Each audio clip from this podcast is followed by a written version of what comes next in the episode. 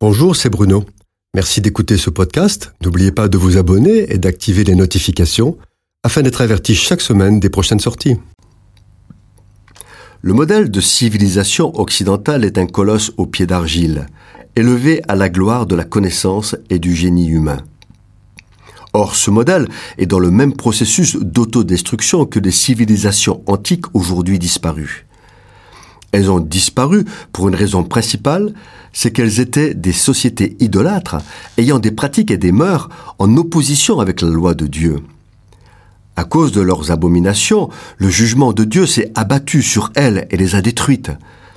Le moyen du jugement a été le plus souvent des invasions par des peuples venus d'autres pays. Le processus de ce jugement, c'est qu'elles n'ont pas pu résister aux invasions, non parce qu'elles n'en avaient pas les moyens, mais parce que leur structure était devenue faible, elles étaient devenues des systèmes complexes. Aujourd'hui, les sociétés occidentales sont des systèmes complexes, identiques à ceux qui ont conduit ces civilisations antiques à la ruine. Les systèmes complexes sont des modes d'organisation sociale, juridique, économique, politique, extrêmement élaborés dont la caractéristique est une apparente stabilité. C'est une organisation en réseau et non plus hiérarchique. Dans un système complexe, les responsabilités, les décisions sont diluées à tel point que le système est difficile à réformer. Chaque réforme complexifie un peu plus le système. Lorsque les responsabilités sont ventilées jusqu'à ne plus savoir qui est responsable de quoi et que les seuls interlocuteurs que l'on puisse contacter sont des machines, quand l'homme se sent prisonnier d'un système ne le comprend plus, alors le système devient instable, poussant chacun à ne penser plus qu'à lui-même. Dès lors, il suffit d'un phénomène imprévu pour que l'ordre public s'effondre.